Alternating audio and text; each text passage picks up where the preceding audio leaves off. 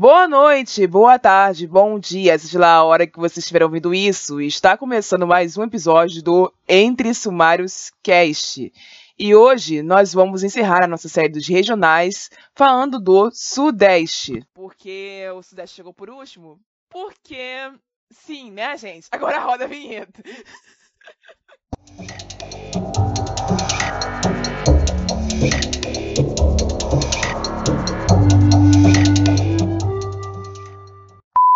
Esse podcast faz parte da iniciativa O Podcast é Delas. Saiba mais em opodcastedelas.com.br.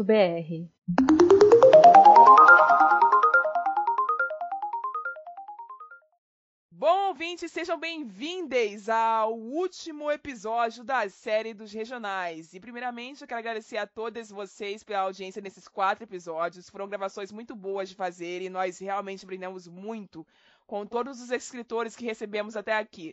Se você chegou agora e não sabe, os, os episódios sobre as regiões Norte, Nordeste, Sul e Centro-Oeste já foram gravados, já estão lançados e estão em todas as plataformas de áudio que vocês procurarem. É só vocês procurarem por a gente lá que vocês vão achar esses episódios. E não fiquem nessa de tipo assim, ah, Rai, mas o teu podcast tem mais de 100 episódios, como é que eu vou rolar o feed inteiro para achar especificamente a série dos regionais? Gente, respira, respira. Que depois que esse episódio for ao ar, eu vou criar uma, um fio pro Twitter e um post pro Instagram com todos os links da série dos regionais, especificamente para vocês poderem acessar ela direto, sem ter que se confundir com os outros links que estão nos outros episódios lá dentro, tá? Então respirem que vai dar tudo certo. Agora eu vou abrir o espaço para que os meus convidados se apresentem para a audiência e logo depois eu volto. Oi, gente, meu nome é Amy Oliveira. Eu nasci em Niterói, hoje em dia eu moro em São Gonçalo. Eu escrevo desde 2008 e eu já escrevi vários livros, dentre eles é, é, Invisível, que ganhou o prêmio Watts em 2015, e Ladeira Abaixo, que eu lancei ano passado pela editora Nasce. É, eu amo escrever, eu amo ler, eu trabalho revisando e editando livros também. É, atrás, correndo atrás desse sonho de ser escritora, que não é nada fácil, mas seguimos aqui tentando. É, bom dia, boa tarde, boa noite, senhoras e senhores, proletariado. Aqui quem fala é o AJ Oliveira, eu sou escritor de periferia, né, sou escritor aqui de nascido, criado em Goianazes, escrevo é, ficção especulativa, mais precisamente fantasia urbana, sempre com um viés periférico. Uh, eu sou host de um podcast chamado Os Dois Trabalhos do Escritor é, e também de um podcast chamado Eis a Questão. Participo de um podcast chamado 30 Minutos. Uh, como escritor, eu levei um prêmio Watts em 2018, né, em uma das categorias que estavam lá, que era de criadores de história e tudo mais, seja lá o que isso significa, né? Todo ano muda essas categorias.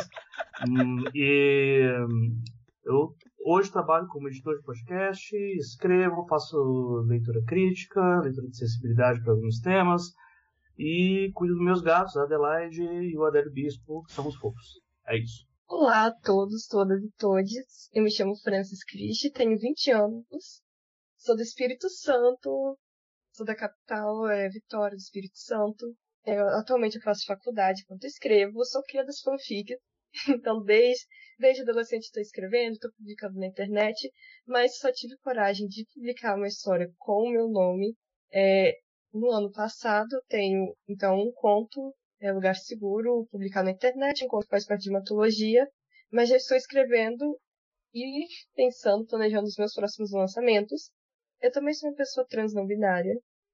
E esse daí é um dos pontos mais importantes, por assim dizer, que eu sempre trago nas minhas histórias, que eu sempre quero trazer a representatividade LGBT.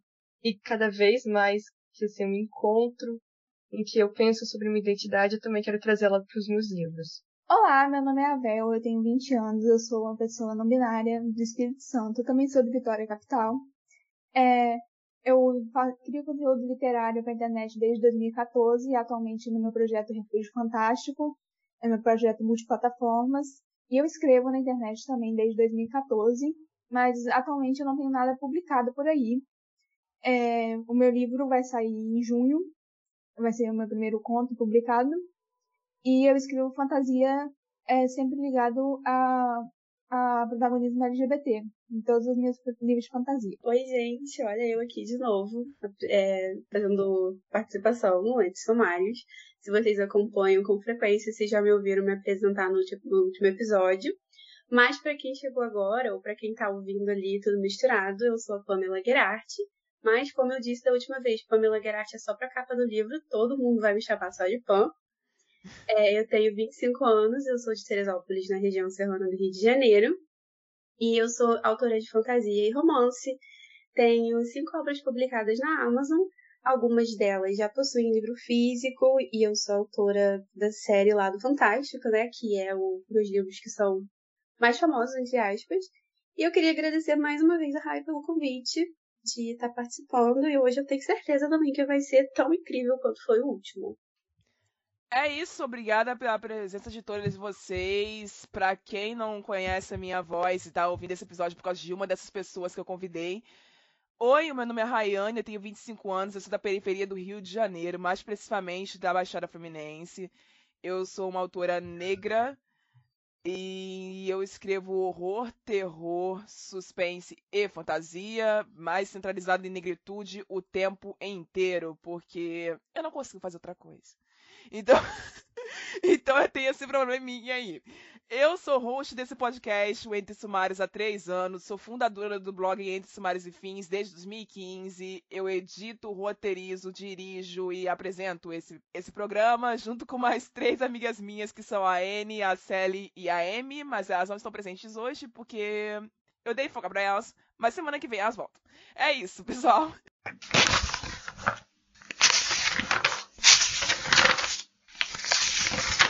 Esse é o bloco das recomendações e, como sempre, eu organizei a minha dividida entre atores clássicos e contemporâneos, mas eu deixei os meus convidados fazerem isso à moda deles. E tem de gosto, tá, pessoal? Menos o caso do Machado de Assis, porque ele é especial, então eu deixei ele por último. Então vamos lá. Eu vou começar a minha lista falando do imortal, diplomata, antifascista e mineiro, não que isso seja menos importante, mas Guimarães Rosa, autor dos grandes livros Grande Sertão em Veredas, A Terceira Margem do Rio, Sagarana e entre outros. Ele foi simplesmente um dos maiores escritores do século XX, é um dos meus escritores clássicos favoritos da vida. Todo mundo devia ler sobre a história desse homem, todo mundo deveria ler pelo menos um dos livros dele antes de morrer.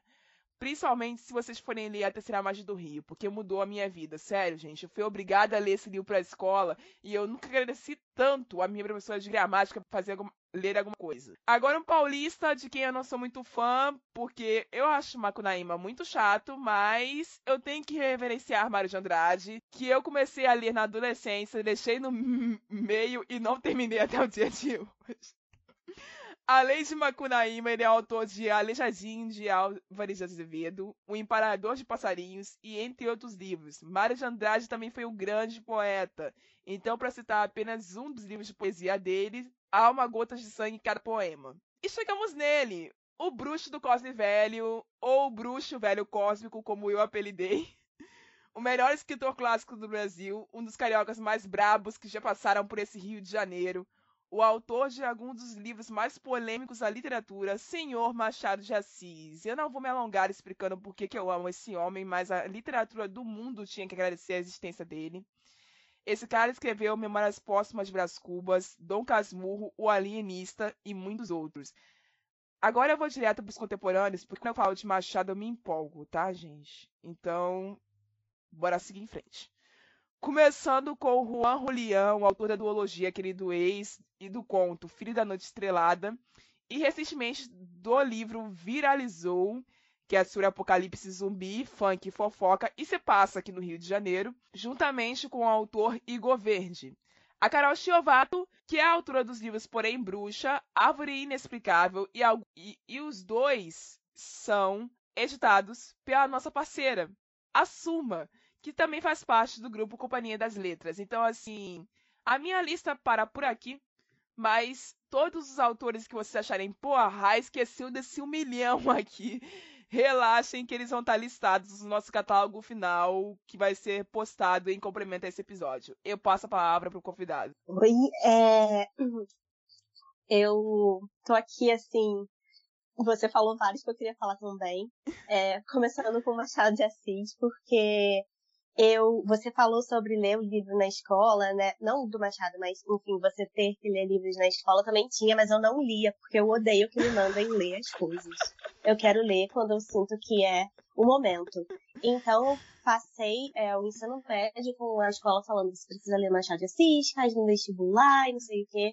E eu não li, e eu só li quando eu cheguei na faculdade, porque eu tinha uma matéria, eu fiz moda, tem nada a ver com literatura, mas tinha uma matéria que falava sobre as roupas na literatura. E aí eu comecei a ler muitos contos do Machado para fazer os trabalhos. E assim, como pode? Eram histórias pequenininhas, mas ele descrevia não só as roupas, mas como o, o mundo todo em volta dele. É...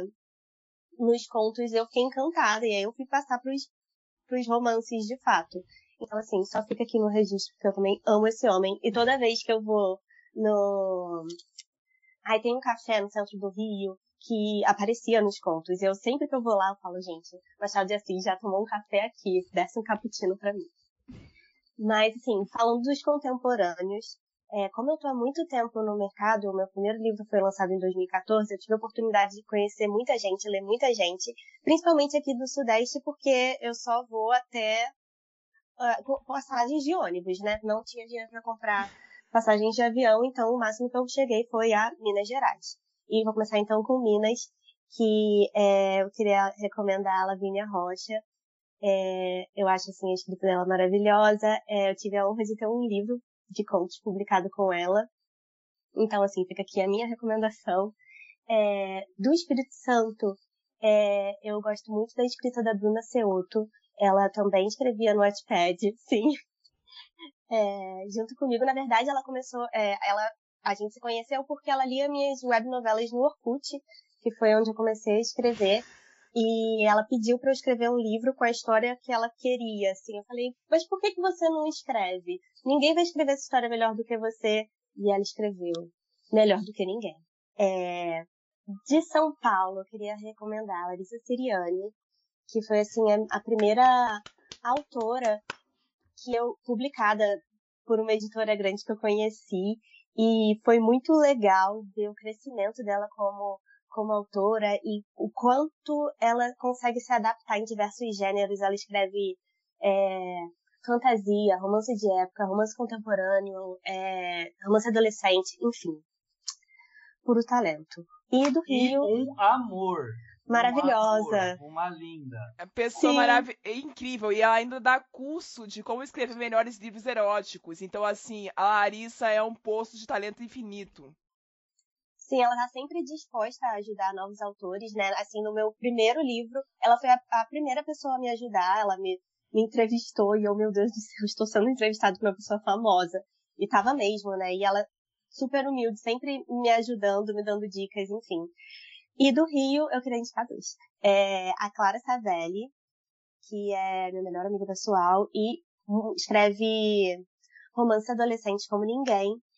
E o Vinícius Grossi também. sou muito fã! Eu também! e, e o Vinícius Grosses também, porque além de ser meu colega de editora, eu amo como ele escreve e é uma inspiração, assim, estar tá perto de tanta gente maravilhosa. É, eu, não, eu não fiz uma lista, então vou patinar aqui um tempo. Não sou muito acostumado a seguir roteiros e fazer listas, né? Mas eu, eu gosto de separar. Uh, normalmente, quando vai fazer essas listas né, de clássicos e não clássicos, eu, porque normalmente clássico a gente não precisa mais falar, né? Clássico já está na boca do povo aí, já mas eu gosto de pensar muito nas obras que elas já são clássicas mesmo, elas sendo recentes, né? Eu, ultimamente, a autora que me encantou muito, assim, que é a, provavelmente é a minha autora preferida hoje, nacional, entre tudo que eu, que eu leio, é a Ana Paula Maia, né? Ela é carioca, mora em Curitiba agora, a única pessoa da história a vencer o Prêmio São Paulo de Literatura duas vezes seguidas, né? Dois anos seguidos. Então, Eu gosto da. A gente lê pra, porque a gente, a gente gosta de ler, principalmente quando a gente se identifica com aquilo que a gente está lendo, né? E eu sou uma pessoa muito crítica da, desse dito mainstream literário, né? Que é engraçado, né? Que no cinema o mainstream é Marvel, Hollywood, né? Essa coisa mais é, comercial. E já na literatura o mainstream, ah, principalmente aqui no Brasil, é o que é dito essa literatura cabeçuda, né? E o que é escrito no mainstream aqui no Brasil, eu vejo que é, normalmente tende a ser uma literatura um pouco mais covarde, que não não gosta muito de tocar em temas uh, novos ou temas uh, que falem sobre a essência do, do ser humano moderno. Né? Eu vejo uma diferença gigantesca, eh, entre o AA, por exemplo, e essa literatura mais cabeçuda. O AA vem para falar de suicídio, o AA vem para falar de é, pautas LGBTs, vem para falar de uh, problemas que as pessoas possam ter de convívio por causa das novas tecnologias que são inseridas nas nossas vidas, né? Enquanto a gente tem uma literatura mais cabeçuda, que é essa literatura que elege membro da Academia Brasileira de Letras, né? Que está só ali fechada e fala sobre si mesmo. E por que eu estou falando tudo isso? Porque Ana Paula Maia, ela é uma pessoa que veio para escrever o western. Ela imaginou escrever um western no Brasil, Bang Bang Faroeste no Brasil. Né? Só que ela faz isso através da lógica, numa visão brasileira dos piores trabalhos que a gente tem para oferecer. Então os personagens dela vão ser o Gari, vai ser o cara que é o matador de. trabalha no matadouro de gado, o cara que trabalha triturando corpos de animais para que não cause acidentes nas ruas. É, é, cara, assim, são histórias que pegam o cru do que a maior parte da sociedade brasileira é e, trata, e traz a história dessas pessoas uh, com uma, assim, uma verossimilhança que eu, porque assim, é impossível você falar, não, ela tem essas experiências. Não, eu espero que não, assim, de todo o coração, espero que ela não tenha é, nunca, sei lá, conhecido algum gari que achou um, um cadáver dentro do saco de lixo, né? Mas é, eu acho que é esse o tipo de literatura que eu gosto e que eu acho mais corajosa nesse meio mais mainstream. Né? Ana Paula Maia é carioca, mas atualmente ela está em Curitiba, né? mas ainda assim acho que é uma autora que é obrigatória de todo mundo ler, principalmente porque são livros pequenininhos. Aí, como eu já agora passei da minha né, toda a minha tietagem para Ana Paula Maia, que é obrigação de ser feita, é, Brevemente, vou citar alguns autores aqui que também, para mim, tem que ser lidos, que é o Vitor Martins, que é carioca, né? Tem o Um Milhão de Finais Felizes e o 15 Dias, que é o meu preferido dele, que é essa dita literatura LGBT, que na verdade é só literatura sobre pessoas e que, olha, acreditem, gays são pessoas, veja só. E junto com ele, Lucas Rocha, né, que faz um trabalho assim espetacular. O livro dele não é só literariamente incrível, né? Ele é um serviço uh, um serviço cultural, né? Do cultural e um serviço de saúde pública, né? Que é um livro que vem para falar sobre pautas LGBTs uh, ah, abordando o HIV e praticamente uma propaganda gratuita aí para o SUS, né? Então eu imagino que agora ele foi publicado lá nos Estados Unidos, né? O americano vendo o, o SUS como assim? Isso aqui é, eu achei que havia um livro de fantasia. Como assim eles não pagam para ir numa ambulância? Como assim eles quebram a perna e não tem que dar a perna quando sair do hospital? Né? É, esses dois acho que são ótimas indicações. Mas como eu sou um cara da fantasia, né, eu tenho muito assim para indicar o Notsu, de Minas, que é um, um dos melhores autores que a gente tem aqui no Brasil, de literatura infanto-juvenil. O Dinha ele é está em mais de 15 países aí pelo mundo e ele escreve é, uma literatura é, como que eu posso dizer? Ela é uma literatura infanto-juvenil mas que não infantiliza a criança. Nossa mas como assim não infantiliza a criança?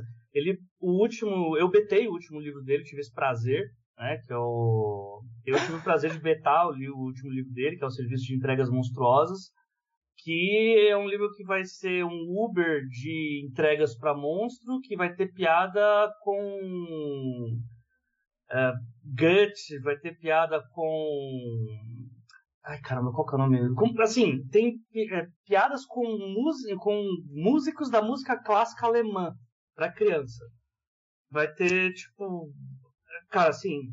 É livro que tem referência para criança, para adulto, para quem pegar. Então ele não tem dó, assim, de. Ah, eu vou aqui deixar algo pro. Eu vou mastigar e dar na boca da criança. Não. É, eu acho um serviço assim, maravilhoso que ele faz. Maravilhoso mesmo. É, além do Jim, eu acho que sempre é bom indicar o Eric Novello, que é um cara que eu admiro assim, demais. Escreve uma fantasia, uma mescla aí do que a gente tem de fantasia e com essa literatura mais cabeçuda, ele consegue ser poético e, ao mesmo tempo trazer temas muito complexos né, na, no Exorcismo, os Amores de Andós de Blues, ou estão no próprio é, Ninguém Nasce Herói, que é quase um, um prelúdio de um futuro que graças a Deus já passou. E por último, aliás, penúltimo, né, vou indicar dois caras de que são dois autores de periferia e que também falam sobre suas vivências. É, um é o Felipe Castilho, né, que é o autor de é, O Legado Folclórico, a, o Serpentário, é um cara totalmente assim é, polivalente, né? Ele escreve terror, escreve drama, escreve quadrinho, escreve infantil, escreve coisa sem, sem diálogo, escreve, faz tudo, né? E é um dos escritores que eu mais admiro, assim, como pessoa, como escritor. É, mais uma leitura, assim, que eu acho muito importante para todo mundo. E, por último, mas não menos importante, o Ferrez, que acho que é o principal nome hoje da, da cena periférica nacional, que agora vai ter o primeiro livro dele, que é o Capão Pecado, republicado pela Companhia das Letras. É, a gente está falando sobre um tema, né, que é a literatura sudestina, né, que é o tema mais fácil do mundo da gente falar, porque a gente vive num universo literário nacional que é pautado pelo dinheiro. Né? Então, o local onde mais tem gente da classe média para cima é São Paulo. Logo, né, a gente vai ter aí a maioria de autores paulistas e logo depois né, mineiros, e aí né, é muito fácil falar sobre o Sudeste. E por isso é difícil falar sobre periferia. Porque como a gente tem um mercado que é pautado pela grana, quando você é um autor de quebrada, é muito difícil você chegar às editoras, porque você não está escrevendo onde os editores estão. Os eventos não acontecem onde a sua casa está. Você tem que pagar muitos pedágios para chegar onde você chega. Tanto é que depois de 20 anos é que o FS consegue para a Companhia das Letras. A história de bastidor é maravilhosa, eu não sei se eu posso contar, é, então não vou contar. Mas é, eu acho que a gente tem que dar muito valor para isso, principalmente depois da gente ter aquela pesquisa da UNB, né, falando sobre o perfil do escritor que há pelo menos há 42 anos ou 36 anos é o mesmo sempre um homem heterossexual, de classe média alta, que mora nos principais bairros das melhores cidades, né? Dos melhores estados, né?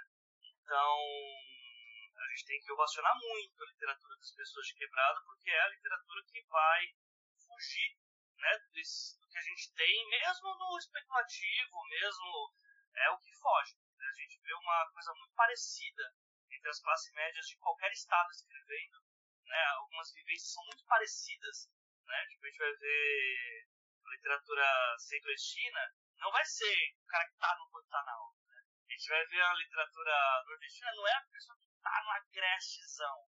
Da mesma forma que aqui em São Paulo a literatura que a gente vê é a da Faria Lima, é a dos grandes bairros, nunca é a de Goianás, do Capão, da Brasilândia.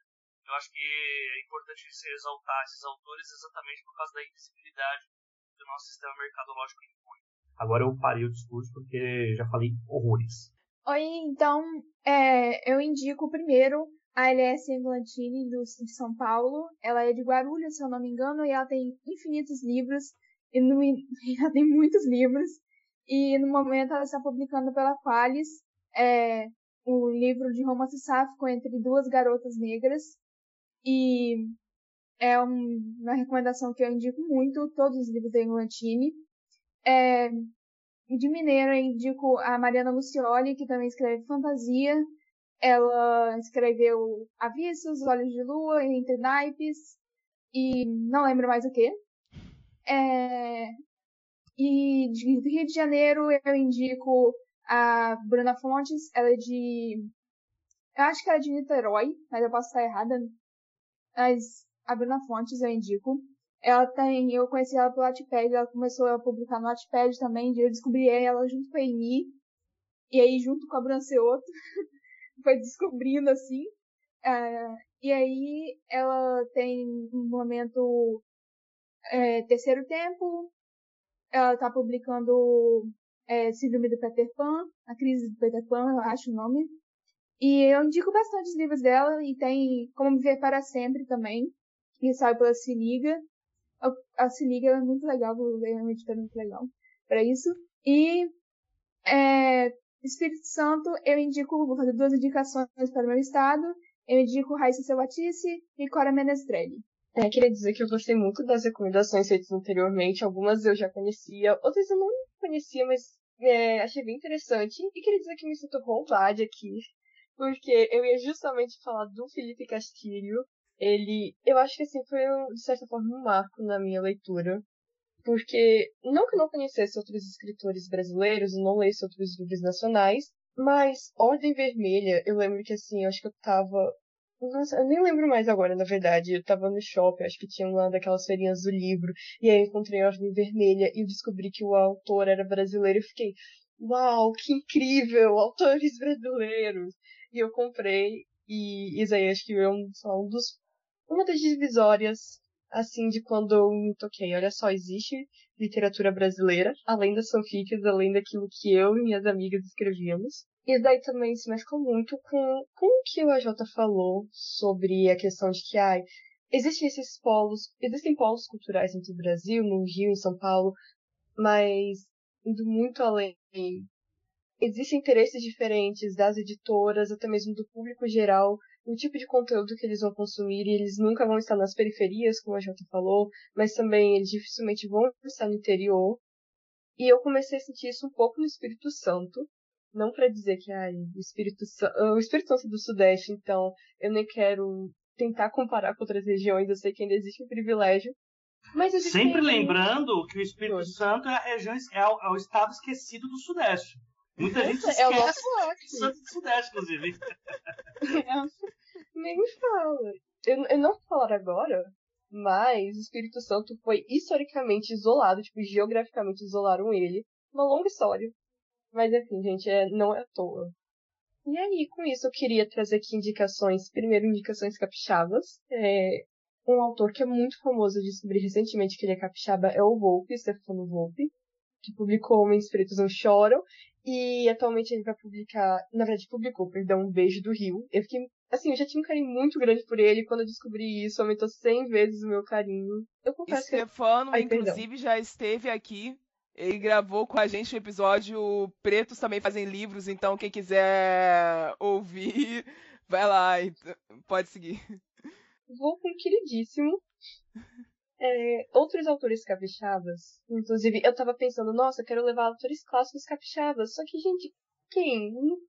Sabe, você não acha? Não. Eu quase não acho livros que se passam no Espírito Santo de antigamente.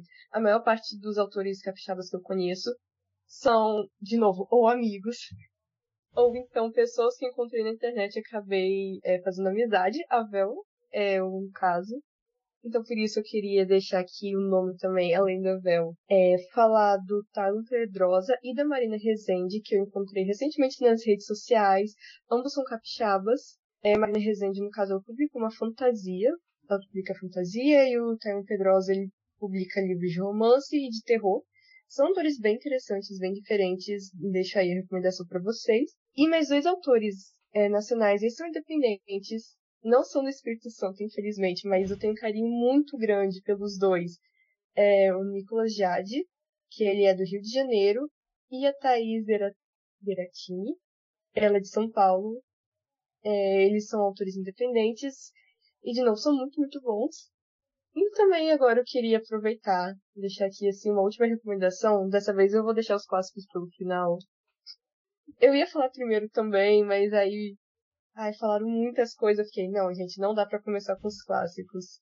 Assim, primeiro Machado de Assis, muito elogios. Eu tinha pensado na hora de fazer minha listinha, ah, eu vou falar de Machado, mas todo mundo vai falar também, então nem vou me prolongar.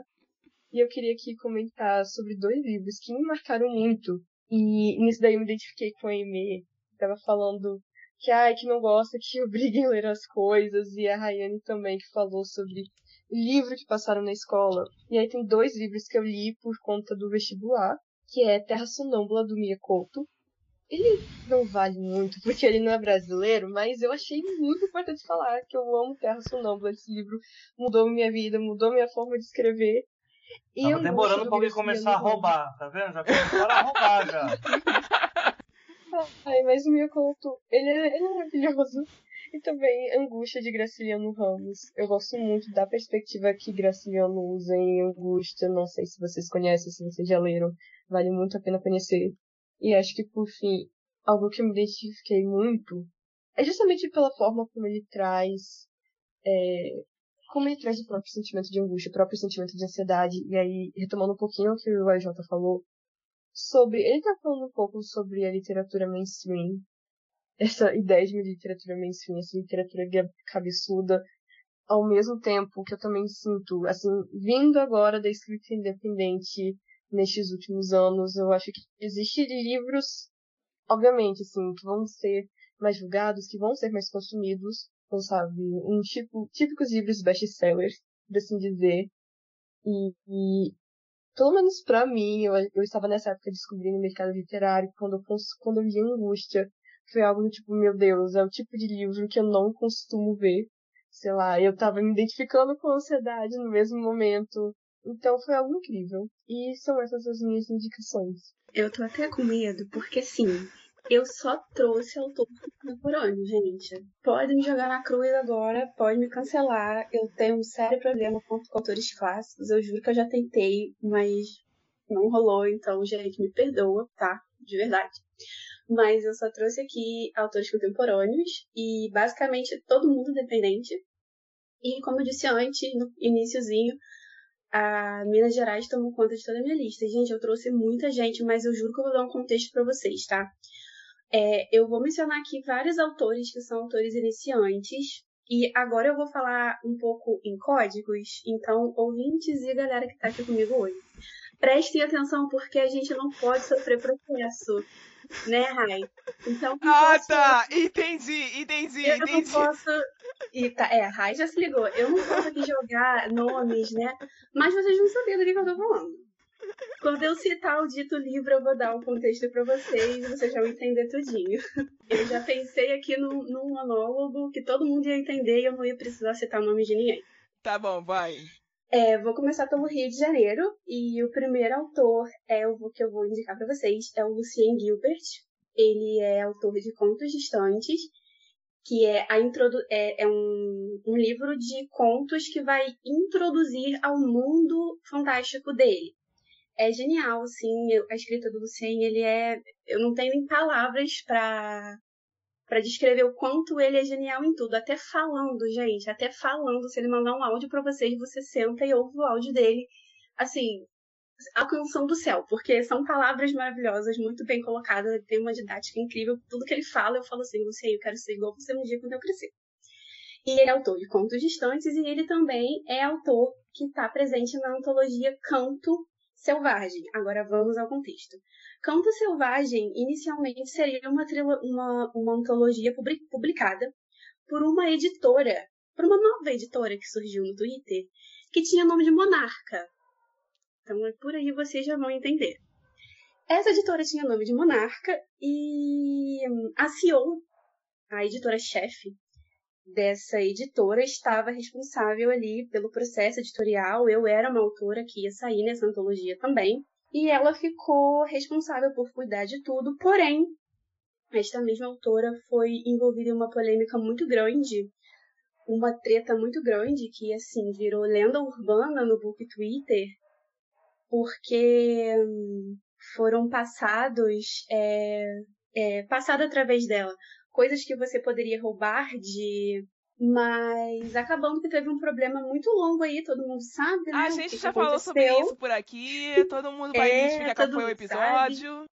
Então, só para dar um contexto, a ela estava responsável por publicar a antologia com Selvagem, só que depois que explodiu essa treta lá, né, do, de tudo, é, a gente resolveu se desvincular tanto da editora com o nome de Monarca, quanto da autora que estava envolvida lá em toda a treta, e a gente resolveu se desvincular e lançar essa antologia 100% independente, 100% sozinhos. Na época eu estava ocupada com o processo de publicação e eu não pude é, escrever um texto para estar na antologia como autora, mas eu diagramei o livro, então eu participei de uma forma direta ou não direta, enfim, eu tô lá de alguma forma, gente. Então, o primeiro autor é o Sam Gilbert, ele tá presente, ele é autor de Contos Distantes e está presente na antologia Canto Selvagem também. É, a segunda autora é a atriz é, Tris Agarna, ela é autora de A Compra de Natal e Minha Namorada é uma Bruxa. E eu não poderia deixar, deixar de falar da Clara Savelli, igual a Amy falou, porque, assim, sou apaixonada nela desde de Wattpad. Ela tem N livros, mas eu preciso citar As Férias da Minha Vida e Acampamento de Inverno para Músicos Nem Tão Talentosos, que, por um acaso, se passa na cidade onde eu moro, então não tinha como não falar dela. E aí, vamos agora para minha lista de Minas Gerais. É, a primeira da lista de Minas Gerais é a Giovana Alves. O título dela, ela tem um título de conto, e se chama Marca da Morte. E ela também está presente na antologia Canto Selvagem. É, Júlia Cerqueira, que também está presente na antologia Canto Selvagem e na antologia da Cartola. Temos também o Guilherme Druta. Dutra? É Dutra? Isso, Guilherme Dutra, que é autor de Talvez, Talvez a Vida Seja Mesmo um Conto de Fadas e De Repente Encantada. E ele também está na antologia Canto Selvagem. Laura Regiane, que todo bookstão, todo mundo de bookstão está aqui, gente, ó. Safia de Prata, Paradox, o Aclamado da Ladona, que eu preciso ler logo, mas não vou conseguir encaixar nem tão cedo na minha lista de leitura. É, tem também a Gabi Guimarães, que é de Minas e é autora de Sob a Neve Ardente, que eu preciso ler também urgentemente. Está na minha TBR do mês que vem, de maio, e não vou conseguir ler esse livro antes da minha assinatura do Kindle Limited acabar. É, e aí agora partindo para São Paulo. De São Paulo eu vou indicar a Cris Matei. Ela é autora de A Guarda Real. A Guarda Real foi publicada inicialmente no Wattpad.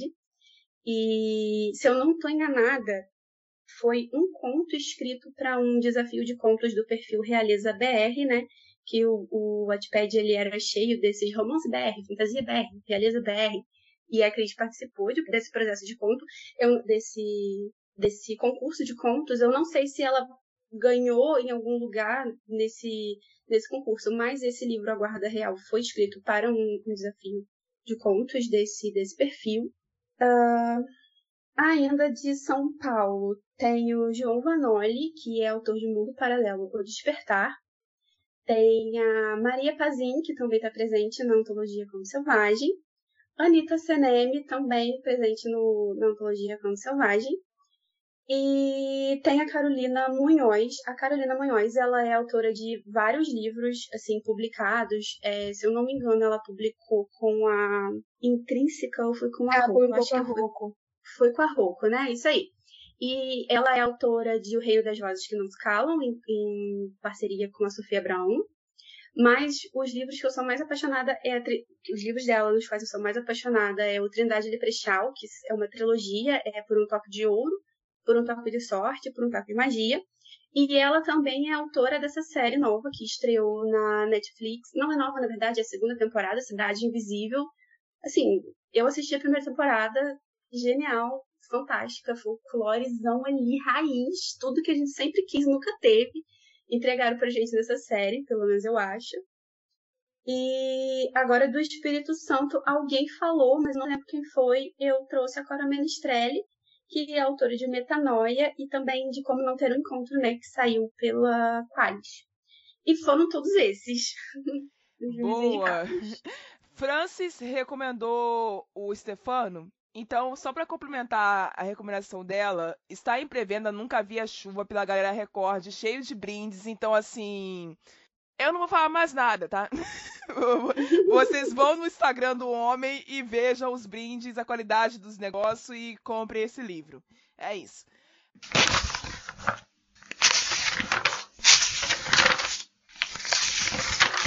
Bom, como esse é o nosso episódio de encerramento na nossa série dos regionais, eu resolvi explicar para vocês qual foi a verdadeira motivação de nós termos começado essa iniciativa no ano passado, com o um episódio sobre a região norte. E logo depois nós vamos discutir os resultados do nosso censo literário dessa semana. A iniciativa dessa série foi motivada pela pesquisa da autora Laís Lacê, que demarcava os estados, cidades e editoras e agências literárias de autores espalhados pelo Brasil, além de demarcar outros recortes específicos que definiam quais eram os perfis dos autores registrados aqui nesse país. Essa pesquisa aconteceu e foi divulgada em 2021, lá no Twitter, e a leitura dessa pesquisa foi um verdadeiro bombardeio para o mercado editorial presente nas redes. E uma das várias movimentações que surgiram foi justamente essa minha ideia de tentar juntar autores de todo o Brasil em uma série de três ou mais episódios. E aí, Rayane, deu certo? Deu certo pra caramba! e eu espero que os ouvintes desses quatro episódios agora tenham listas enormes para ler durante o resto do ano, durante o resto das vidas que eles vão ter daqui pra frente, porque é muita gente que a gente recomenda em cada episódio. Então, assim, valeu muito a pena começar essa iniciativa vão para o resultado do censo literário do Sudeste, que assim me surpreendeu um pouquinho em alguns pontos. Vamos ver o porquê. Eu perguntei para os seguidores quantos escritores do Sudeste brasileiro eles conhecem. A maioria respondeu muitos, 72,1%. Poucos responderam 20,9%. Nenhum respondeu 7%. Eu não achava que ninguém ia responder nenhum, mas tudo bem, vamos lá. Quantos livros você já leu que se passam no Sudeste, ainda que em cidades fictícias? Muitos respondeu 54,8% poucos responderam 33,3%, nenhum 11,9%. Se você vive no Sudeste, quantos autores do seu estado você já leu? 62,9% responderam muitos, 28,6% poucos e nenhum 8,6%. E a última pergunta foi: você sente preguiça em procurar por autores nacionais de qualquer na região que você nasceu? A maior parte respondeu que não. E foi aí que eu tomei um susto. Por que, que eu tomei um susto? Porque eu, como sou host desse podcast há três anos, e estou recomendando autores nacionais como se não houvesse amanhã há três anos nesse microfone, toda hora eu ouço alguém falando: ah, as pessoas não conhecem literatura nacional porque elas têm preguiça. Ah, as pessoas não procuram por autores nacionais de terror, ou de fantasia, ou de romance, ou whatever, porque elas têm preguiça. Ué, gente. É impressão minha ou esse pessoal que tava falando da preguiça tá errado? Assim, porque um disse que era preguiçoso, acharam que era universal o coro dos preguiçosos. Porque se a maioria me disse não, eu vou acreditar no que a maioria disse. Então é sinal de que o meu trabalho está sendo bem feito e que o trabalho de outros influenciadores digitais de literatura também está sendo bem feito, que estão centralizados ou que falam na maior parte do tempo de, de literatura nacional, independente ou não. Porque é uma jornada muito complicada para nós recomendarmos autores nacionais, sejam eles índios ou não, principalmente os índios nesse caso, porque sem o apoio de uma editora por trás, fica muito mais difícil você fazer marketing para o seu livro sem o apoio de uma editora por trás, fica muito mais difícil você fazer a bancar a preparação que o seu livro precisa para chegar na Amazon. Sem uma editora por trás, fica mais difícil ainda bancar a preparação que o seu livro físico precisa ter para chegar na Amazon ou em qualquer outra loja online. Então, assim, são coisas que. são direcionamentos que pessoas tomam quando vão recomendar esses autores, porque a gente se importa com esse tipo de literatura e quer que mais pessoas conheçam. Porque se fosse só por, tipo, ah, é bom e é fácil de achar. Não, não é. Cada um tem que fazer o seu esforço. E a gente volta para falar do negócio que o AJ começou a dizer lá no bloco anterior. Autores de periferia são os maiores atingidos por esse problema porque os autores de periferia não são vistos. Eles fazem parte do eixo Rio-São Paulo, geograficamente falando, eles fazem parte do eixo Rio-São Paulo. Porém, fazer parte do eixo Rio-São Paulo não te classifica como atingido principalmente pelas coisas que acontecem dentro da capital, Zona Sul, Zona Norte. Porque essas classes altas, essas classes média altas, não somos nós. Às vezes o escritor de periferia não consegue, assistir o, não consegue atingir o leitor de periferia.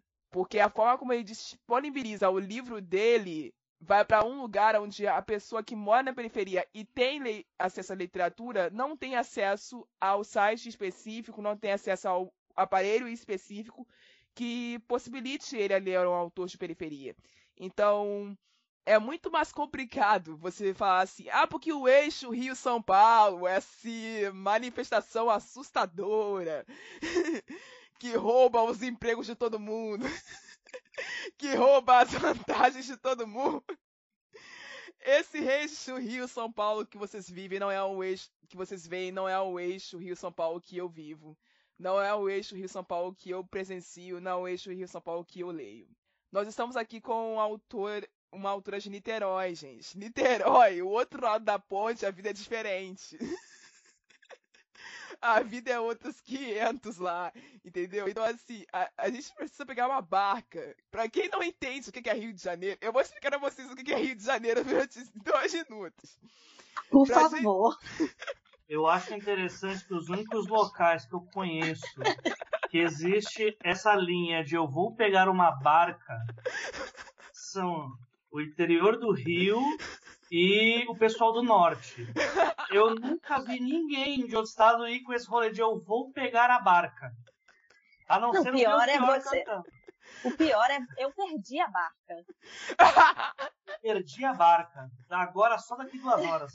Exatamente. A barca tem horário para passar. Se você eu perdeu a barca, perder... já era, irmão. Já era. Eu irmão. acho que perder a barca deve ser bem mais doloroso, então, é do que perder um simples ônibus, um mero ônibus, um mortal ônibus. É desesperador tu perder a barca, cara. E... Você passa assim, sim, são cenas, memórias de guerra. Ao longe, você consegue ver os X piscando, que é aquela roletas travadas. A barca já foi. Não tem mais como entrar. Vamos! É, exatamente. Não, ela é bem. É bem esse espírito, tá ligado? E tipo, Niterói, pra quem não sabe, é distante, gente. Sim. Niterói é distante. Então, pra você, é, assim, que bom, que bom que a Amy conseguiu essa vitória de se publicar pela Nasci. Sabe? Que bom que outras autoras amigas minhas conseguiram se publicar pela Se Liga, que são de Niterói também. Então, assim, pô, é interior do Rio, mano. Não é o mesmo pessoal que é atingido pelas vantagens da Zona Sul, nem da Zona Norte. Não é o mesmo pessoal que mora na Barra, que apesar de ser Zona Oeste, é a camada rica da Zona Oeste. Tem metrô. Tem metrô. É tem, os, edifícios, é os edifícios mais caros estão na Barra. As arenas, as arenas de shows musicais internacionais e nacionais estão na Barra. É um dos bairros mais caros do Rio de Janeiro. Mas é Zona Oeste, é do lado do subúrbio, tem periferia por tudo cercando.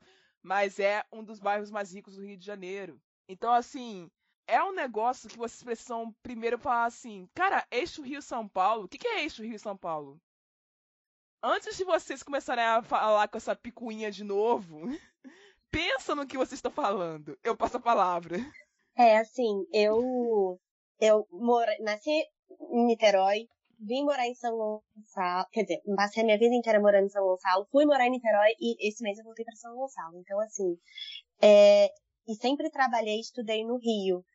Então, esse, essa locomoção de perder quatro horas do meu dia indo e voltando, seja da, da faculdade, seja do trabalho ou dos eventos literários, mas se for até a Bienal, né, que é né, em outro mundo, sempre fez parte da minha vida. E é, mas é um pouco frustrante, né? Você, às vezes, você perde os eventos por causa de horário, de trânsito, de perder a barca, enfim.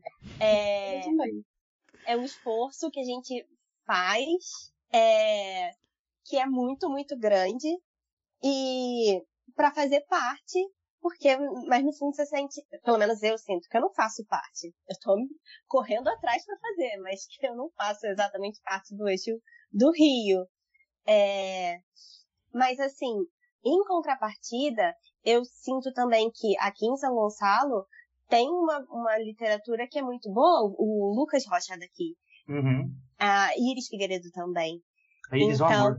Sim, maravilhosos. E assim, eu, eu sinto orgulho de ser daqui e ter tantos escritores ótimos também, sabe?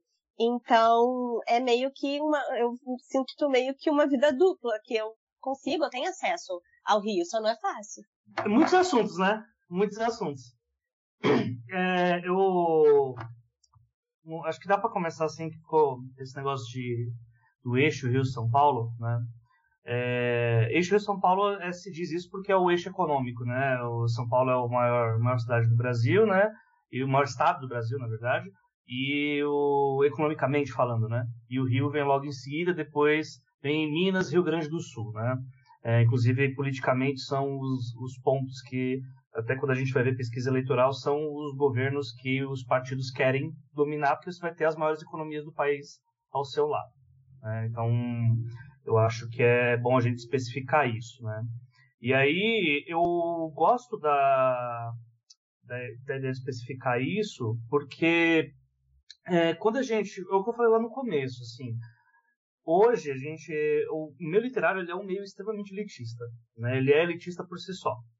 Então, eu, ao mesmo tempo que eu consigo entender é, é, esse questionamento que a Anne está falando sobre essa cisma que pessoas de outros estados têm, com o paulistano médio em geral, é, eu, eu entendo porque é nítido que outros estados têm bem menos verba do que aqui, só que, ao mesmo tempo, não adianta, não dá para eu gosto de brincar que tem muita gente no meu literário que acha que São Paulo é uma grande avenida paulista de 15 milhões de pessoas e que eu sou vizinho da Vera Magalhães do Pedro Doria, né? E, tipo, é, é, muito difícil. É muito difícil lidar com isso, sabe? Tipo, lá em. É engraçado que assim, eu saí poucas vezes de São Paulo, né? Eu. Quando eu fui para o Ceará, quando eu, eu falei, eu tava conversando com pessoas exatamente sobre isso, porque a cena de podcast é muito parecida com a cena literária, né? É, os podcasts eles foram nominados primeiramente pela galera com mais grana. Você não via um pobre, uma porra de um pobre você não via fazendo podcast. Por quê? Porque para você fazer podcast, precisava primeiro ter computador. Segundo, ter internet cara. Terceiro, ter microfone. Quarto, ter mesa de som. Quinto, ter. E aí, essas coisas são pedágios que vão sendo cobrados da gente para que a gente comece. A nossa, Jota, mas o que isso tem a ver com o meu literário? Eu, uma vez, eu tava. Enquanto eu tava. Eu ainda tinha 12 trabalhos. Eu já tinha 12 trabalhos na época. E aí eu combinei com um amigo meu, grande Kaique Pituba, que é lá da Pituba, lá, um bairro, um bairro rico da Bahia. É, bairro de rico mesmo, é, é, isso, não deu outro nome. E aí a gente ia se encontrar na Comic Con Experience, né? Porque eu tinha ganho o ingresso, né? Para que eu ia participar lá com o podcast de literatura. E aí a gente combinou de se encontrar lá, né? Na, a, ali à tarde, né? De tarde para noite, na Spoiler Night. E aí eu saí de casa, eu morava, eu morava entre Goianás e Tiradentes na época, que é, que é o extremo do extremo leste de São Paulo. E ele saiu da Bahia, né? Ele saiu da Pituba. Aí corta pra mim, eu pego, vou até o ponto de ônibus, fico esperando o ônibus, pego o ônibus, vou lá mais de uma hora e meia, chego no centro de São Paulo, na Sé. Da Sé eu tenho que pegar outro ônibus, porque eu não tinha dinheiro para ir pegar o ônibus, o metrô, e aí eu não ia ter dinheiro para comer. Aí do centro de São Paulo, da Terminal Parque Dom Pedro, eu pegava outro ônibus para ir, que assim, vamos lá. Eu morava no extremo leste, você pega o ônibus para ir para o meio. Do meio, você vai para um terminal que você vai pegar para ir lá para o sul. Então, o tempo de uma hora e meia que você leva para ir para o centro, você pega mais uma hora e meia para ir para o extremo sul. Eu cheguei lá atrasado, o cara saiu da Bahia, pegou o avião e chegou primeiro que eu no rolê. Por quê? Porque para a pessoa que tem grana, a distância ela faz ela é completamente diferente. A gente vive num mundo que é o acesso que faz você chegar aos locais. Então, você fala, ah, então é, nós temos uma literatura que ela é xenofóbica? De forma alguma. Eu defendo isso. Muita gente, eu já vi pessoas que me criticam porque eu digo isso, mas nunca vi ninguém refutar isso. Que é, a nossa literatura é xenofóbica? Não. Você pode ser de qualquer estado, desde que você tenha dinheiro. Se você tem dinheiro, você consegue pegar o avião, vir aqui e não dói no teu bolso. Você consegue tá, pagar uma leitura crítica, leitura sensível, pagar um capista foda, pagar a campanha de marketing para estourar seu livro pelas redes sociais, uh, fazer de tudo. E é mais fácil você. Tanto você vê, tipo, você vai num evento de literatura, você vê um monte de gente de outros estados. Só que você não vê um pobre. Tipo, ah não, aí vai, aí vai ter gente que vai chegar e vai falar, não, mas tem fulano se cantar, me cite cinco. Aí já começa a ficar difícil, tá ligado? Mesmo se eu não for falar sobre estados, em São Paulo mesmo, eu moro entre eu morava entre Goianás e Tiradentes, né? Para quem não sabe, Tiradentes é o, o, bairro com a menor expectativa de vida do Brasil, né? De 57 anos. Não, não está no, no Agreste, não está no Pantanal, não está é em São Paulo, Tiradentes. Inclusive tem várias matérias do Intercept que falam sobre Tiradentes, inclusive a cidade das pessoas que não tem, tem menos dentes também no Brasil inteiro. Que diz muito sobre qual é o custo de vida dessas pessoas, o tratamento que elas recebem e a taxa de mortalidade que é feita pela polícia de São Paulo para essas pessoas. Né? Uh, se você é, para você sair da, do que o Racionais fala que é da ponte para lá, para você chegar no centro, é muito difícil. E eu vejo, assim, uma. Um, vamos lá, vamos lá. vai ficar um pouco pessoal isso. Eu, nos meus primeiros rolês literários pro. Tava começando o podcast ainda, né? Aí eu tava conhecendo o pessoal e, assim, eu tenho uma passabilidade muito grande. Né? Cara branco, né? Eu não tinha bigode ainda na época, mas cara branquinho, quieto. Né? Ah, deve ser algum bicho do mato. Aí quando eu começava a falar, começava a sair uns bagulhos, os bagulho da hora, os baratos loucos, já começava a vir um olhar que é assim, hum, tá, hum, tá, quem é essa pessoa? O que, que essa pessoa tá fazendo aqui? Né? Autor, autore, né, para não especificar exatamente, uh, olhando de cima a baixo, com a cara de patroa do caralho, como se, tipo, o que, que esse cara tá fazendo aqui? tá ligado? E é muito louco isso, como que esse apartheid social ele afeta o meio literário. E deixa essas pessoas putas, porque o sistema é tudo feito para que pessoas de periferia não cheguem. A especulação, os caras já criaram uma especulação imobiliária para, tipo, a gente traz vocês aqui para vocês construir nossa cidade. Mas aí quando terminar de construir, vocês querem morar aqui? Não, a gente vai aumentar o aluguel para vocês ir lá pro campo. Para nem ficar perto daqui. A gente vai aumentar o preço das coisas aqui perto, para se vocês virem, vocês nem vão conseguir comer, porque vocês vão ter que pagar 10 reais na coxinha.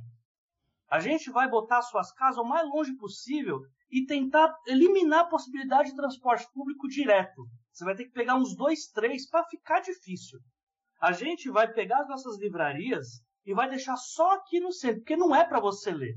É para você estar tá num sistema de ensino que só vai te ensinar a escrever teu nome, a fazer uma porra de uma conta para você aprender a apertar uns parafusos, que é isso que você tem que fazer. Ser o meu funcionário. E não tá escrevendo coisa para eu ler. Eu lá quero ler coisa que pobre vai escrever. O filho da puta desse pobre quer vir aqui ainda escrever, quer contar história. O que ele tem para contar para mim? Ele tem que estar tá trabalhando. É isso que essa gente pensa no fundo, porque no, como diria o tal Darcy Ribeiro, né, para fazer o bingo das frases quando se fala sobre esse assunto, isso é um projeto. Saca?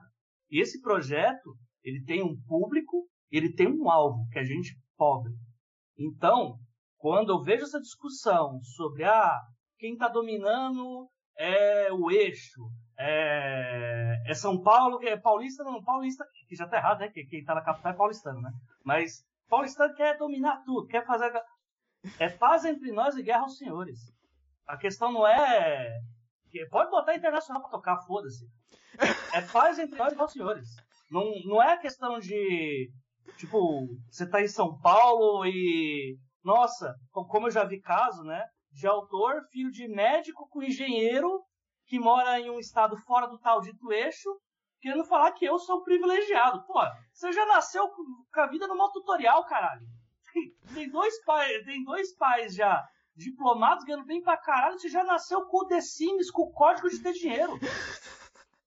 Quer vir se trocar pra mim, porra? Se foder, irmão. Entendeu?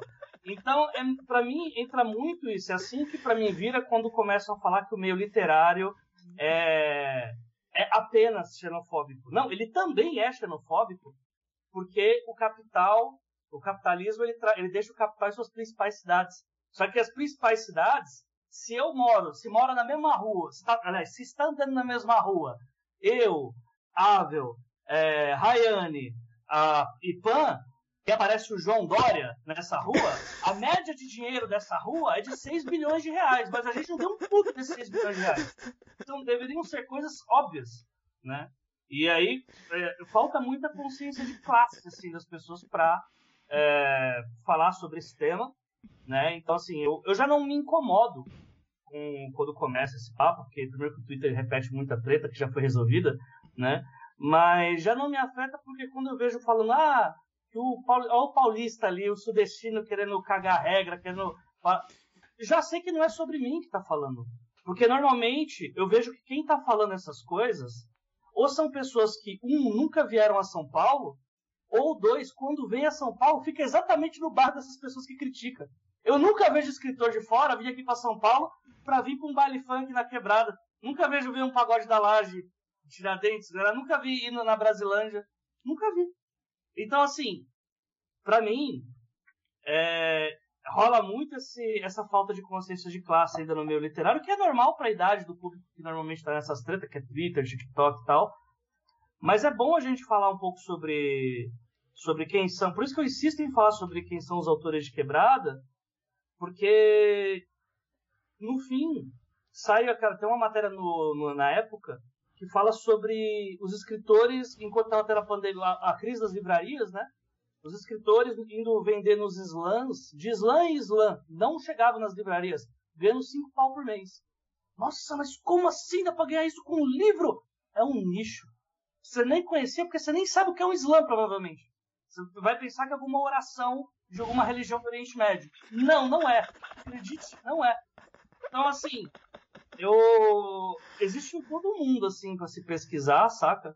Eu sempre vou falar que não adianta falar sobre qualquer tema relacionado a regionalismo ou exclusão na, em qualquer tipo de arte se a gente não falar sobre classe. Se você não falar sobre classe, já errou.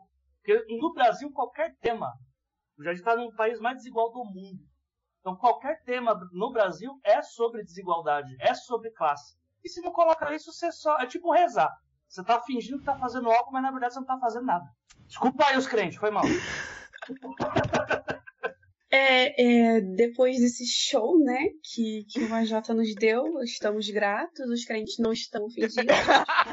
Eu falo em nome deles, inclusive, então não me ofendi em momento nenhum, tá? Pode ficar tranquilo. Já diria é... Thiago Santinelli, é necessário separar o evangélico do crente. Né? Exatamente, falou tudo. Muito obrigada. É, eu só queria acrescentar, tipo, é, hoje eu fui, eu tive numa escola do Rio e eu fui dar uma palestra para para as turmas de ensino médio e para um nono ano. E é só um, um complemento que eu queria fazer com o quanto que não estar na capital é difícil pra gente, né? Não estar perto ali de onde acontecem as coisas é difícil. E eu tinha que estar tá lá, era, acho que estava marcado para 11 horas, eu peguei um ônibus 7 horas da manhã aqui em Teresópolis. E eu cheguei na escola, já eram quase meio-dia. Então, assim, são duas horas daqui de Terê até, por exemplo, Rio Centro, que é onde acontece a Bienal, ou até o, o, o bairro da escola onde eu fui hoje. Isso se você tiver muita sorte e você não pegar um trânsitozinho. É, então acabou que eu peguei muito trânsito e eu cheguei mega atrasada, mas deu tudo certo no final. E o quanto isso prejudica a gente, seja para eventos ou seja para alguma outra coisa, é, sabe? E assim, a Bienal vai estar tá aí em setembro, vão ser 10 dias de Bienal. E provavelmente eu só vou poder ir em um. Porque, assim, é, é uma distância enorme. E aí você fala, ah, vai de ônibus. Tá, eu poderia ir de ônibus, mas aí entra passagem, passagem de ida, passagem de volta, ou se eu quiser ficar na casa de alguém, ou eu vou ter que alugar um, Eu esqueci o nome. Como é que é o nome daquele? É, daquele... Isso, vou ter que alugar um desse, ou vou Eu ter ia que ficar falar no barca, eu tô totalmente sufocado na barca. com a barca, eu também fiquei um pouco. Então, é, às vezes, é exatamente isso que a gente tá conversando, né? Às vezes as pessoas olham pra cá e pensam assim, cara, você é do Sudeste, cala sua boca, o que você tá falando. Realmente tem isso, mas a gente também sofre um pouco, porque não estar perto das coisas é complicado. É, foi, foi mesmo o que o, o AJ falou. Estar longe de lá, de onde acontece, implica muita coisa, porque você vai gastar para ir, você vai gastar com hospedagem e você não tem dinheiro para gastar com transporte nem com hospedagem, então é, é muito rola aí muito uma escolha. A Bienal a gente ainda tem a assim um, um bônus de que a gente não, não precisa pagar para entrar no evento. A gente faz a nossa credencialzinha e consegue, se você conseguir ficar perto do Rio Centro, você vai em todos os dias não gasta um real, entre aspas. Se você não quiser comprar nada, é, e não comer nada, leva um pão com manteiga, um pão com mortadela, você não, não precisa gastar nada lá dentro. Você não vai mais, você vai estar para aí, você vai gastar. Não façam isso, tá, gente? Se for na Bienal, coma. Se É, alimente. Exatamente. É totalmente liberado vocês levarem mochila pra Bienal. Eu sei porque eu já levei. eles Comida, vão te pelo amor de revistar. Deus. Não eles tem vão te problema nenhum. revistar na entrada, Já vi mas. muito autor passando mal porque tá lá. Eu já passei, eu já passei com a escola. A professora ficou desesperada, porque só, só dava eu sentando assim no chão. Eu tô vendo tudo preto. Tô vendo tudo, tudo piscando, porque a pressão baixou sem comer, né? E, e, e é isso. Enfim, um adendo. Comam na Bienal. Mas era só isso mesmo, era só uma explicação do que as às vezes as pessoas podem olhar e pensar que é tudo mais fácil pra gente. Eu concordo que a gente tem assim, um privilégio muito grande em, em diversas coisas, mas não, não, não nem tudo são só flores, né? Ca- Cada, cada pessoa sabe das suas dificuldades e a gente tem algumas também, embora sejam, sejam seja menos em relação às dificuldades das outras pessoas, dos outros, dos outros estados e das outras regiões. Mas a gente também tá aqui correndo atrás e é difícil também, então era só pra, pra deixar isso bem frisado, embora o AJ já tenha macetado com louvor. Até porque eu discordo desse rolê de privilégio aí. Eita, polêmica aí! Polêmicas, polêmicas. eu, eu sou um comunista safado, né? Pra mim, quem tem privilégio é Elon Musk. A gente tem vantagens. Uns têm mais vantagens que os outros, tá ligado? Exato. É, eu vantagem é, uma, é uma expressão melhor. É porque É. eu tô cansada, eu tô um pouco, eu tô cansada, já tô, tô trocando lé com creme, mas realmente, vantagem é uma expressão bem melhor. Muito obrigada por me edificar com o seu palavreado Não, é só ideologia safada mesmo, é só ideologia. É só- Cara, eu tentando Este colocar ele lá programa em cima. estava há três dias sem, sem criticar o capitalismo. o nosso último recorde foi de três dias. Três Enfim, dias. é, alguém quer acrescentar mais alguma coisa ou eu posso ir encerrando? Não, a gente só queria então aqui falar do representar o esquecido Espírito Santo. Não tem Bienal no Espírito Santo, gente. Gostaria de fazer esse comentário. Não, mas é inclusive assim uma percepção não só sobre a literatura, mas sobre a arte de uma maneira geral, que eu acho que assim, essa questão da distância, mas também do dinheiro, ela dita muito como a gente vai ter um acesso à arte. É, eu vim para São Paulo para estudar e eu fico muito feliz agora ouvindo toda a história das barcas e afins. Eu fico muito feliz que tenha sido São Paulo, não o Rio. Eu prefiro muito metrô. Uma coisa que eu, assim, eu entrei em choque é a quantidade de museu que tem em São Paulo. É um monte de museu em tudo quanto é lugar. É museu na estação do metrô, gente. Tem o Museu da Língua Portuguesa. Em frente a isso. Tem, tem teatro, tem atração turística, tem. Nossa, até esqueci o nome, mas tem um final de semana que é tipo um monte de show, um monte de atividades culturais gratuitas. Isso daí, Nossa, assim, foi foi algo assim surpreendente porque no Espírito Santo nossa eu acho que eu conhecia tipo um museu da Vale. Grandes coisas no museu da Vale. E é uma dor no meu coração inclusive. Achei muito legal. Eu não sabia que essa série tinha surgido por conta da pesquisa da Laís mas ela também foi algo que me trouxe muito um sentimento capixaba Acho que primeiro eu tive um sentimento nacional de, olha só, gente, eu quero, quero me desvincular aqui dos estadunidenses, especialmente, quero me desvincular aqui dessa literatura imperialista. E depois que eu vi essa pesquisa, eu já tinha um pouco mais de senso de, tipo, ai, Espírito Santo, perdido assim no churrasco, esquecido no churrasco. Mas eu lembro que não tinha nenhum autor capixaba. E aquilo me deu um baque tão grande de pensar, caralho, velho. Tipo, ok, eu ainda tô no Sudeste, eu concordo que ainda assim são vantagens.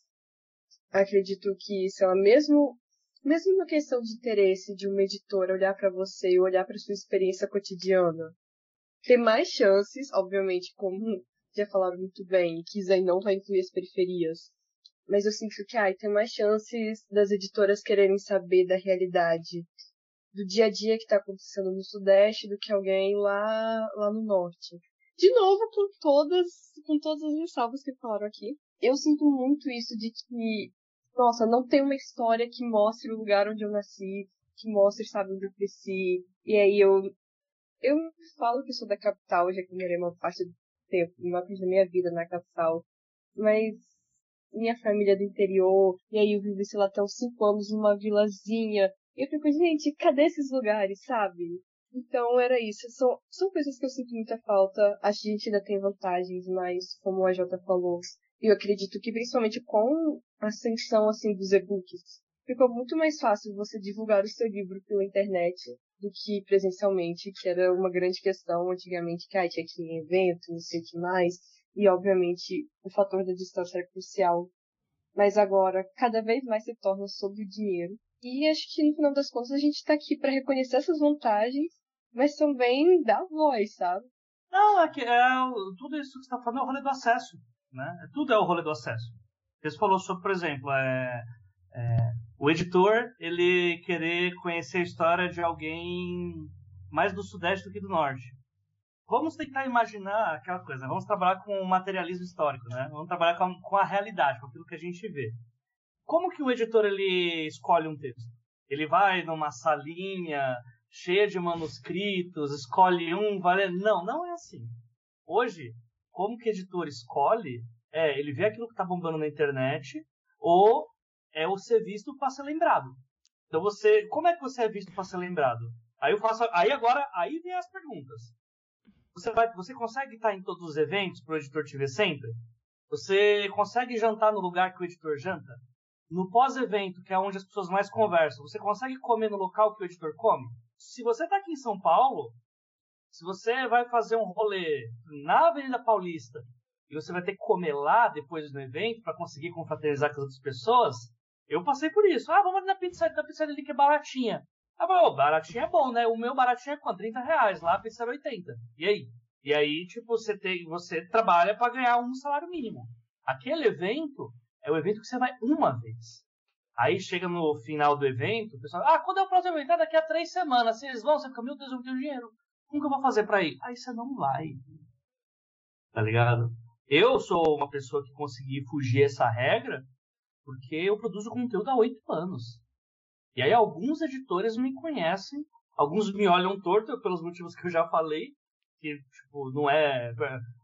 Você não tá no, no rolê deles. Né? Não, você não vai ser chamado pelo rolê por causa do pacto da classe média. Aí é uma coisa mais Maria Chauí, né? Mas é tudo, tudo é o acesso, né? Aí, pô, pessoa, toda vez que você vai ver, ah, uma pessoa de qualquer local, assim, pô, tem uma editora de olho nessa, nessa pessoa.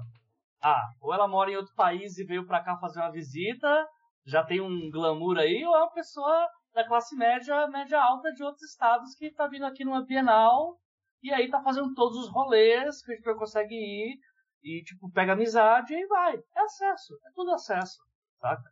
Obviamente, o fator distância, ele vai ser mais um pedágio para quem não tem essa grana. Só que aí, se a gente pega a pesquisa da UNB, que é a pesquisa mais confiável que pode ser citada em qualquer caso, é o perfil do escritor que publica no Brasil há quase 40 anos. Então não muda, é, é, é uma regra, sabe? Tipo, a gente tem algumas exceções, mas no fim é sempre o acesso. E o acesso tem que comer com dinheiro. Né? Então é a dura realidade do rolê, né? E para não ficar bad o papo, dá pra gente quebrar isso. Dá trabalho pra cacete. O Rio Grande do Sul não tinha cena fantástica até um bom tempo atrás. O pessoal do o Rio Grande do Sul era famoso por ser o pessoal que publica na Companhia das Letras o tempo inteiro, né? Só aqueles livros Companhia das Letras. Né?